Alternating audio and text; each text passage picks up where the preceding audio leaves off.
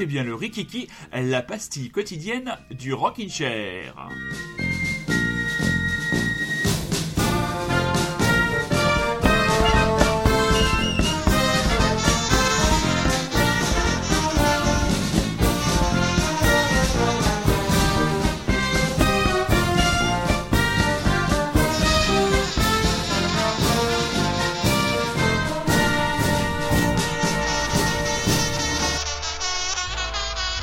Savais pas que euh, dans le film Papa Schultz, il y avait une scène de chasse à cour. Mais ouais, c'est un épisode un peu trop méconnu de cette, euh, cette fantastique série. Un épisode où tu vois le colonel Clint monter à cheval avec euh, son fidèle. Parce au, début, je me suis dit, je, me suis dit, c'est un, un solo de trompette. Et non, non, au bout d'un moment, bien reconnu, bien... bien reconnu les, les, trompettes de la chasse à cour. Ah ouais, la chasse à cour. très bien, très chers auditeurs, très chères auditrices. Bienvenue donc dans ce, de ce programme euh, Chasse à cour et culture. Avec notre euh, sponsor. Avec notre euh, sponsor. Pêche et tradition. nature, pêche et tradition que nous remercions pour cette magnifique envolée. Je me fais très bien la bouche aussi. Donc Rémi, c'est toi qui démarre. De quoi nous parles-tu aujourd'hui? Alors on va prendre, on va laisser les chevaux de la chasse à cour, euh, on va les laisser à quai, hein, euh, et on va prendre le bateau menu puisqu'on va partir avec les aventuriers de la mer. Alors les aventuriers de la mer, qu'est-ce que c'est? C'est une série de bouquins euh, par l'auteur auteur ou autrice, je ne sais plus comment on dit, je, crois qu'on dit auteur, ma maman m'a repris hein. d'ailleurs là-dessus. Robin Hobb. Alors Robin Hobb, c'est une écrivaine euh, assez réputée dans le domaine de la fantasy. Euh, elle est américaine. Euh, elle a notamment écrit la série des bouquins qui s'appelle L'Assassin Royal. Alors il y en a une tripotée, il y a plusieurs cycles, il y a je pense une vingtaine de bouquins. Et donc ça mélange un petit peu fantasy et, chevalerie, etc. En tout cas, l'assassin royal, il y a un petit peu de, un petit peu de magie, tout ça, mais c'est pas vraiment, c'est pas les elfes, les nains et tout ça, tu vois. ça, mhm. ça, a quand même un côté un petit peu entre guillemets réaliste. Et euh, elle mélange ça donc à de la fantasy, puisqu'il y a quand même un petit peu de, de, de, de mystère, d'étrangeté, etc. Et donc au milieu de, dans ce même monde de l'assassin royal, eh bien, elle a écrit une autre, euh, une autre série de bouquins qui se passe donc dans le même monde, mais pas du tout avec les mêmes personnages et dans des endroits différents. Euh, et cette série, donc, c'est euh, Les Aventuriers de la Mer. Alors, moi, j'avais, j'étais tombé là-dessus parce que, à un moment donné, j'avais envie de lire des trucs avec des pirates. Je venais de lire L'île au trésor, je crois. Ah, très bonne lecture. Ouais, t'as vu. Hein. Très bonne lecture. Ah ouais, je me suis régalé, je l'avais avalé, je me suis dit putain j'ai envie de...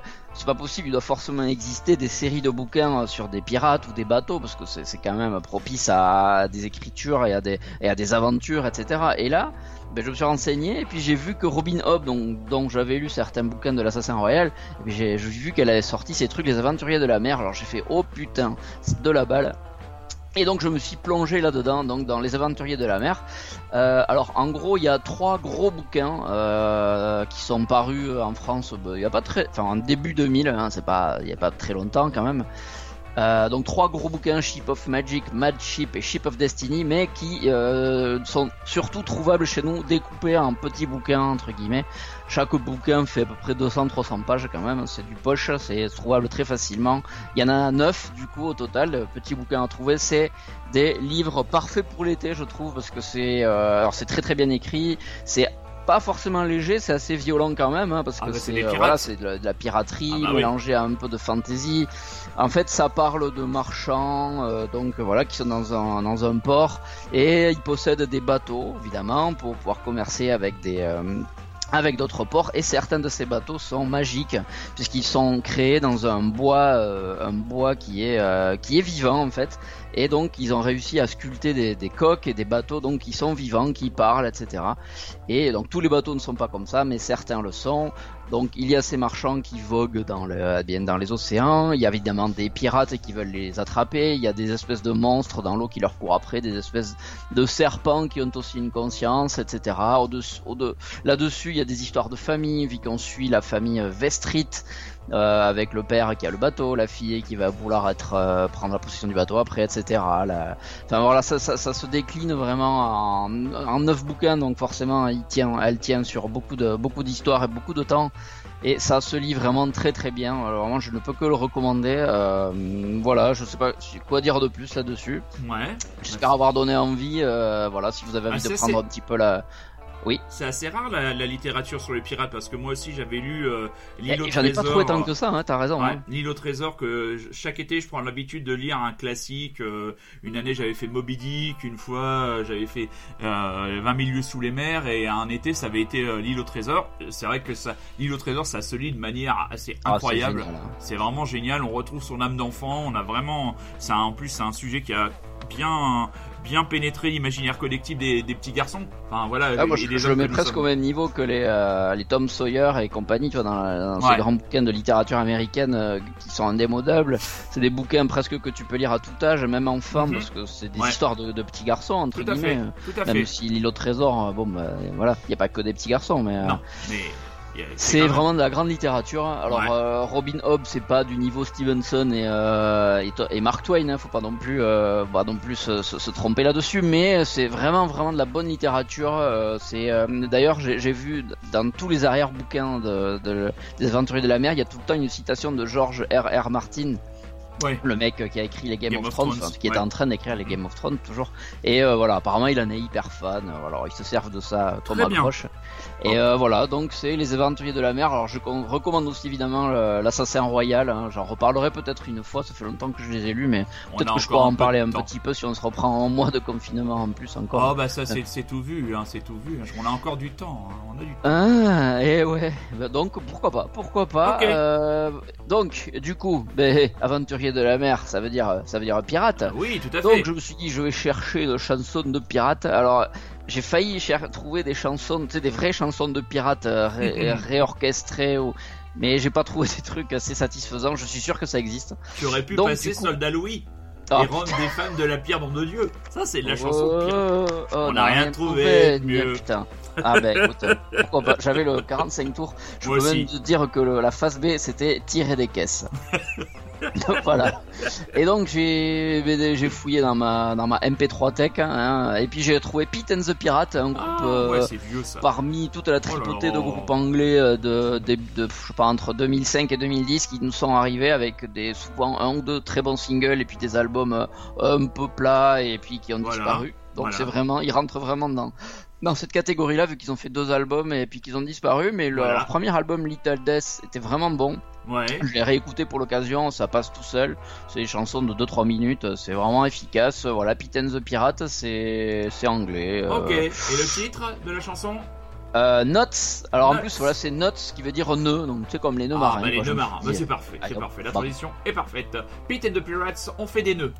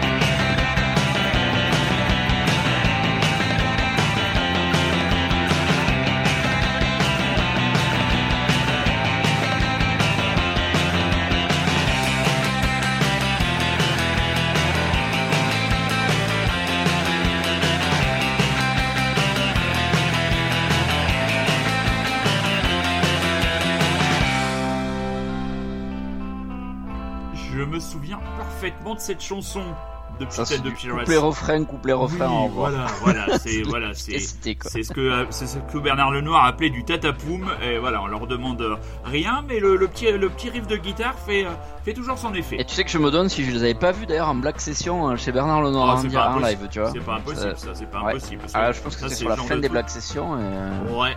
Ah oui, la belle époque de Bernard Lenoir. C'est vraiment une des rares choses qui manque véritablement. Euh, Bernard Lenoir, moi je l'aime beaucoup parce que c'est lui qui m'a donné envie de faire de la radio. Donc euh, Ah là là. quelque part. Bernard, euh, si tu nous écoutes. S'il nous écoute, il est pas mort, hein, et puis de toute façon il a peu de chance de nous écouter. À, à Moulin, on se foutait de ma gueule, on m'appelait le Bernard Lenoir moulinois ou le John Peel bourbonnais. Donc euh, mes potes se, foutaient de ma gueule comme ça, enfin en- entre autres. hein. J'avais aussi le Polac hein, comme surnom, enfin. Alors mes chers amis, moi je vais vous parler d'un film, film que j'ai revu hier soir et que je n'avais pas vu depuis longtemps, euh, La Ligne Rouge, donc euh, en anglais de Teen Red Line, la fine ligne rouge, réalisée par Terrence Malick, réalisé en 1998. Euh, toi Rémi, tu me dis que tu n'as pas vu ce film. Et non, et non, et non, ça fait partie de cette longue liste de films que je me dis devoir regarder un jour. Et bah, écoute, je me la suis mis dans ma liste de devoirs de vacances. Ah oui, tu, je pense que tu ne le regretteras pas. Alors, tout se passe durant la bataille de Guadalcanal. Donc, c'est une bataille qui a été un, enjeu stratégique très important euh, dans la guerre entre les Américains et les Japonais. Euh, C'était une toute petite île qui avait comme intérêt d'avoir une piste d'atterrissage et qui permettait soit aux Japonais de contrôler euh, l'ensemble du Pacifique, soit aux Américains d'avoir une base pour pouvoir, au fur et à mesure, attaquer, attaquer les, le Japon. Alors, il faut si savoir je dis pas de bêtises, je crois Oui. que c'était une bataille qu'on voit dans, euh, The- dans la série euh, The Pacific ou Band of Oui. Brothers, non Ça Là, te parle hein dans- Il me semble bien. Enfin, moi, je j'ai aucun souvenir de The Pacific, mais il me semble que dans The Pacific, ça doit, à mon avis, euh, Ouais. on doit en parler. On doit en parler, en effet. Donc, donc c'est le, donc tout se passe sur la l'île de Guadalcanal qui fait partie de l'archipel des îles Salomon. Donc le, le pitch, hein, en gros, on suit un ensemble de personnages. Le parti pris de Terrence Malick n'était de ne pas avoir de véritables héros connus, pourtant euh, de personnages principaux. Pourtant, quand je vais vous citer le casting, euh, il est vous, êtes- vous allez vous allez un peu halluciner. Euh, le personnage un peu central est joué par Jim Caviezel qui joue le soldat Witt. Ensuite, qu'est-ce qu'on a? On a Sean Penn. euh, dedans, qu'est-ce qu'on a? Où est-ce que je l'ai mis la liste? Alors, on a Sean Penn, on a Woody Harrelson qui est là aussi, on a Nick Nolte qui est là aussi, on a Elias Koteas qui est là aussi. Euh, qu'est-ce qu'on a d'autre? Woody Harrelson, je dis, Adrian Brody, John Cusack, John C. Reilly, Jared Leto. Donc euh, la George musique, Clooney. Ouais, George Clooney à la fin, qui a un tout petit rôle qui arrive, qui arrive, qui arrive à la fin. Donc, ce film, c'est pas vraiment un film de guerre, c'est plutôt un film sur les hommes qui font la guerre et c'est peut-être même un film contre la guerre. C'est-à-dire qu'on alterne quelques scènes de bataille qui sont d'une grande violence parce que la bataille de Guadalcanal a été une bataille qui a été reconnue pour une violence, l'intensité des combats avec les Japonais qui étaient véritablement furieux, qui pour eux perdre une bataille, ben, c'était perdre l'honneur. Donc euh, il y avait une furia incroyable dans cette bataille et on alterne ces moments de guerre avec des moments presque contemplatifs. Il faut savoir que Terrence Malick a voulu tourner le film uniquement en lumière naturelle. Et il y a Nick Nolte qui joue le rôle, d'un colonel, le meilleur rôle du film, personnage absolument incroyable qui à un moment a une tirade en lui disant "Et moi cette guerre, ça fait 15 ans que je l'ai attendue." Donc on le voit complètement exalté, presque comme un croisé. Et voilà ce qu'il dit sur la façon dont ça se passait pendant le tournage. En parlant de Terrence Malick, il faisait durer les prises pour arriver jusqu'à ce qu'il appelait l'heure magique du crépuscule. C'était très exigeant et inhabituel parce qu'on pouvait se retrouver des heures entières sans rien faire, d'autre que de regarder le ciel. Mais je n'ai pas senti parmi les acteurs de mouvement d'impatience, il a su tout simplement nous rendre curieux. Donc voilà, le, fi- le film, le, le montage original, le film devait, devait durer 6 heures. Il dure quand même, il dure quand même 3 heures. 3 heures qui passent vraiment, qui passent vraiment comme une, comme une lettre à la poste. Ce qui est vraiment très beau dans ce film, ce que j'aime beaucoup dans ce film, c'est qu'il a mis le film à hauteur de regard. Tout se passe dans les regards des, des soldats. On les voit passer par tous les stades possibles, bien sûr. La trouille, à n'importe qui euh, étant dans une barge d'embarquement, euh, étant prêt à arriver sur un champ de bataille, aurait la trouille. J'ose même pas imaginer dans quel état moi j'aurais pu être dans ce genre de, de situation. Et on voit parfois la, folie, la colère, l'incompréhension, la compassion. Tout ça passe par le, regard des, des acteurs. Et comme je le disais en avant-propos, il n'y a pas de personnage principal, sauf vraiment euh, John Jim Caviezel qui est ce soldat qui incarne avec Sean Penn, qui est son sergent, deux visions du monde. Sean Penn lui pense que bon, on ne peut pas se sauver humainement, on ne peut pas sauver son âme de la guerre, et Jim Caviezel lui son propos c'est que un autre monde est possible et que lui au début du film en fait il se fait avoir parce qu'il est déserteur. Voilà. Donc euh, film absolument incroyable, assez bouleversant. Euh, c'est un chef-d'œuvre. C'est un chef-d'œuvre. Il faut savoir que Terrence Malick, ce réalisateur canadien, a fait en 45 ans entre guillemets de carrière une dizaine de films. Euh, il prend le temps, lui. Hein, c'est quelqu'un qui prend le temps. Là, dans l'écriture, dans l'écriture du scénario, sa femme avait pour interdiction de rentrer dans son bureau. Euh, la production devait au fur et à mesure détruire toutes les anciennes versions du scénario. Il y a eu réécriture, réécriture, réécriture. C'était un malade du contrôle. Il fallait savoir que pour les conditions de lecture, quand il a fait les premières lectures avec les acteurs, il les enfermait dans une pièce pour faire la lecture du texte en mettant du Mozart à fond pour voir comment ils allaient réagir. Donc vraiment des conditions de travail assez particulières pour un film grandiose. Rémi, franchement, euh, si, un soir tu ne sais pas quoi regarder, regarde la ligne rouge, tu m'en diras tu m'en diras des nouvelles. Et alors, pour l'accompagnement musical, il y a un très beau projet euh, qui est sorti qui s'appelle euh, Sick Sad World Anti-Covid Covers. Donc c'est une compilation qui vient de sortir avec une quarantaine de groupes, pas mal de groupes que l'on connaît dans le Rockin' Chair, Metro Verlaine, Pogo Car Crash Control, il y a nos amis de Bandy Bandy, il y a ceux que tu aimes bien, il y a Équipe de foot, il y a les Johnny Mafia, en attendant Anna, d'Afrique, les, les, Bordelais, qui, font, une reprise du Crazy in Love de Beyoncé. On a même une reprise de l'agitateur de Jean Pascal par un groupe qui s'appelle Princesse Napalm. Et moi, j'ai choisi pour terminer ce Rikiki aujourd'hui le groupe Metro Verlaine qui reprend le Eya de Outcast. Voilà. Jeremy, merci pour ta chronique parfaite. À demain donc. À... Non, à lundi à lundi. Oh, mais je suis perdu. Eh oui, comme on enregistre un jour à l'avance, tu es perdu. Par contre, on se retrouve dimanche. On se retrouve dimanche à partir de 22h pour le Rocket Chair où tu es attendu pour ta petite sélection de nouveautés.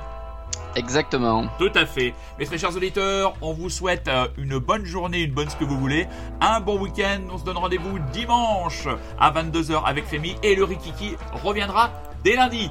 Bisous bisous